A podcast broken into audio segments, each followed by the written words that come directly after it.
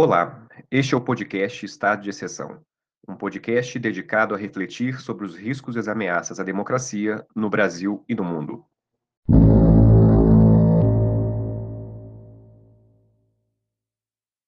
Converso hoje com o cientista político Maurício Santoro Rocha, graduado em jornalismo pela Universidade Federal do Rio de Janeiro, mestre e doutor em ciência política pelo Instituto Universitário de Pesquisas do Rio de Janeiro.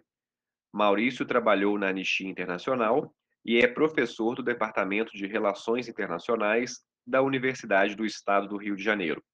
É autor do livro Ditaduras Contemporâneas, publicado pela editora FGV em 2013. Estados Unidos e China são potências proeminentes nas relações internacionais do século XXI. O que se pode dizer sobre seus impactos causados ao mundo na década que terminou em 2020? A característica mais importante da ordem global que está se desenhando nesse início do século XXI é a ascensão da China ou mesmo da Ásia, de maneira geral, em contraponto a um certo declínio dos Estados Unidos e da União Europeia. Bom, não é que os americanos ou os europeus estejam ficando mais pobres, mas simplesmente as economias asiáticas, em particular a da China, estão crescendo numa velocidade maior do que aquelas do Ocidente.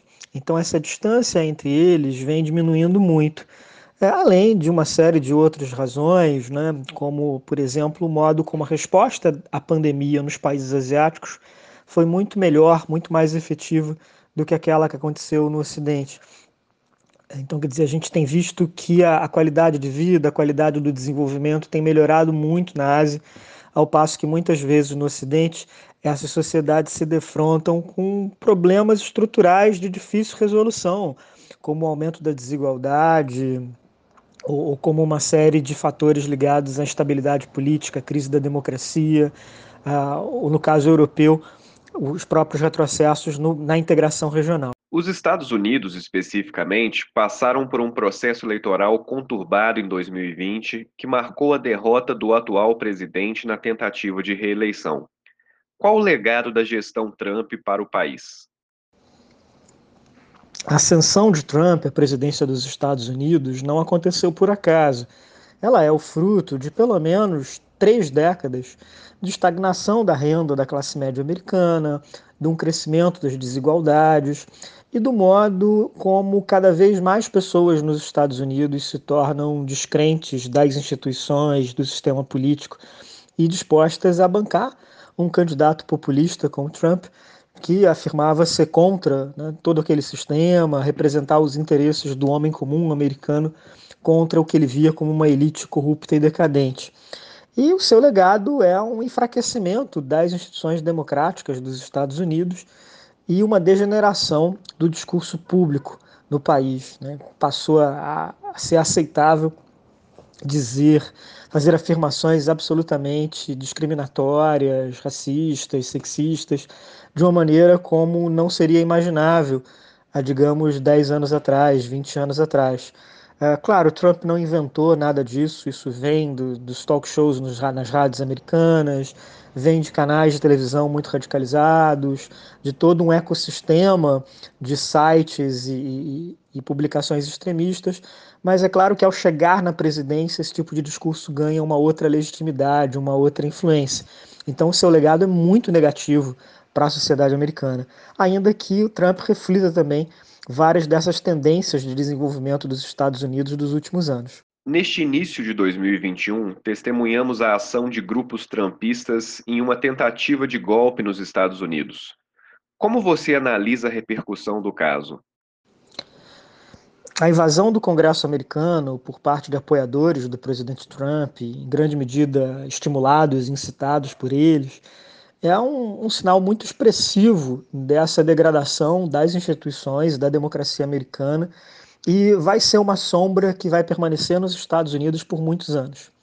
É, foi tão fácil invadir o Capitólio, né, com tão pouca segurança, com tão pouca, com tão pouca resposta, que acredito que isso vai acabar sendo um impulso para muitos outros grupos radicalizados nos Estados Unidos, por exemplo, para ocupar parlamentos estaduais ou a sede de governos estaduais, coisas do gênero. E isso vai provocar uma divisão muito grande dentro do Partido Republicano entre uma ala que é conservadora e, e, que vai se colocar ao respeito das instituições e uma ala mais radicalizada, populista, que vai embarcar nesse movimento liderado pelo Trump. Então isso vai ser uma grande, um grande, um grande desafio para os republicanos nos próximos anos. Uh, e a democracia americana sai debilitada, sai fragilizada. Quer dizer, uh, esse, essa crise não acabou na quarta-feira, quando os invasores foram expulsos do Congresso. Já a China, por sua vez, vem reprimindo severamente atos pela democracia no país. Qual o contexto político chinês atual? A China nunca foi uma democracia. Né? Ela chegou a flertar com algumas reformas liberais na década de 1910, 1920, mas o que ela teve desde então foi uma sucessão de governos autoritários, tanto no período do Partido Nacionalista quanto a partir de 49 com o, o os governos comunistas. No entanto, houve vários graus diferentes de autoritarismo. A China foi um regime totalitário na época do Mao Tse-tung, dizer, com, com um nível de controle sobre a vida cotidiana dos cidadãos muito grande, só comparável que foi a União Soviética sob Stalin. E dos anos 80 até o governo Xi Jinping, o que havia era uma ditadura que tinha se liberalizado no campo econômico e se tornado um pouco menos invasiva, mais descentralizada no campo político. Isso acabou com Xi Jinping. Ele voltou para um modelo político muito mais centralizado, para um regime autoritário menos colegiado, como ele tinha sido no passado, e mais centrado na sua figura individual, na sua liderança individual, e com uma repressão política muito grande contra minorias étnicas, contra minorias religiosas, como em Xinjiang, como no Tibete, e numa repressão política mais forte em Hong Kong, onde vigora um regime jurídico político diferente, que, embora não seja uma democracia, apresenta algumas das liberdades civis de regimes democráticos, como uma liberdade de imprensa, como um judiciário independente, que agora também estão sob risco por conta dessa guinada mais autoritária sobre Xi Jinping. Então, esse crescimento econômico da China no governo Xi é acompanhado também por um fechamento do sistema político, ao contrário do que vinha acontecendo na China nos anos 90, nos anos 2000. Como Estados Unidos e China, as duas maiores potências mundiais, contribuem para o desgaste da democracia no mundo? O que se pode esperar da década que se inicia?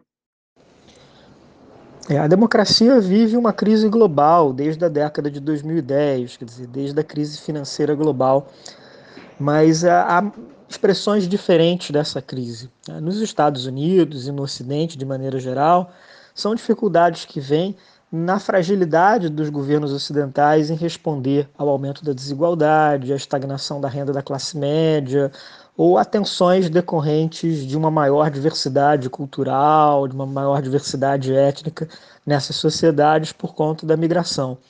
No caso de países como a China, o sucesso econômico do modelo autoritário chinês funciona também como algo que coloca em questão o sucesso da democracia dizer, por que, que os governos democráticos não estão conseguindo responder a esses problemas econômicos com a mesma rapidez, com a mesma eficácia do governo chinês?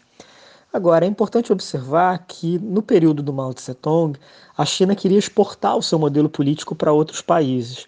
Isso não acontece agora.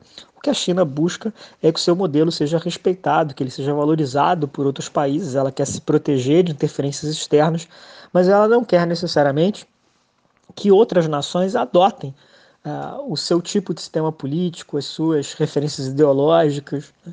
Então, é, ela contribui de maneira indireta para essa crise da democracia ao mostrar que um regime autoritário pode ser muito bem sucedido do ponto de vista econômico, mas ela não tem procurado desestabilizar as democracias no mundo, ainda que a Rússia esteja fazendo algo nesse sentido, inclusive apoiando movimentos populistas autoritários em vários países, particularmente na Europa.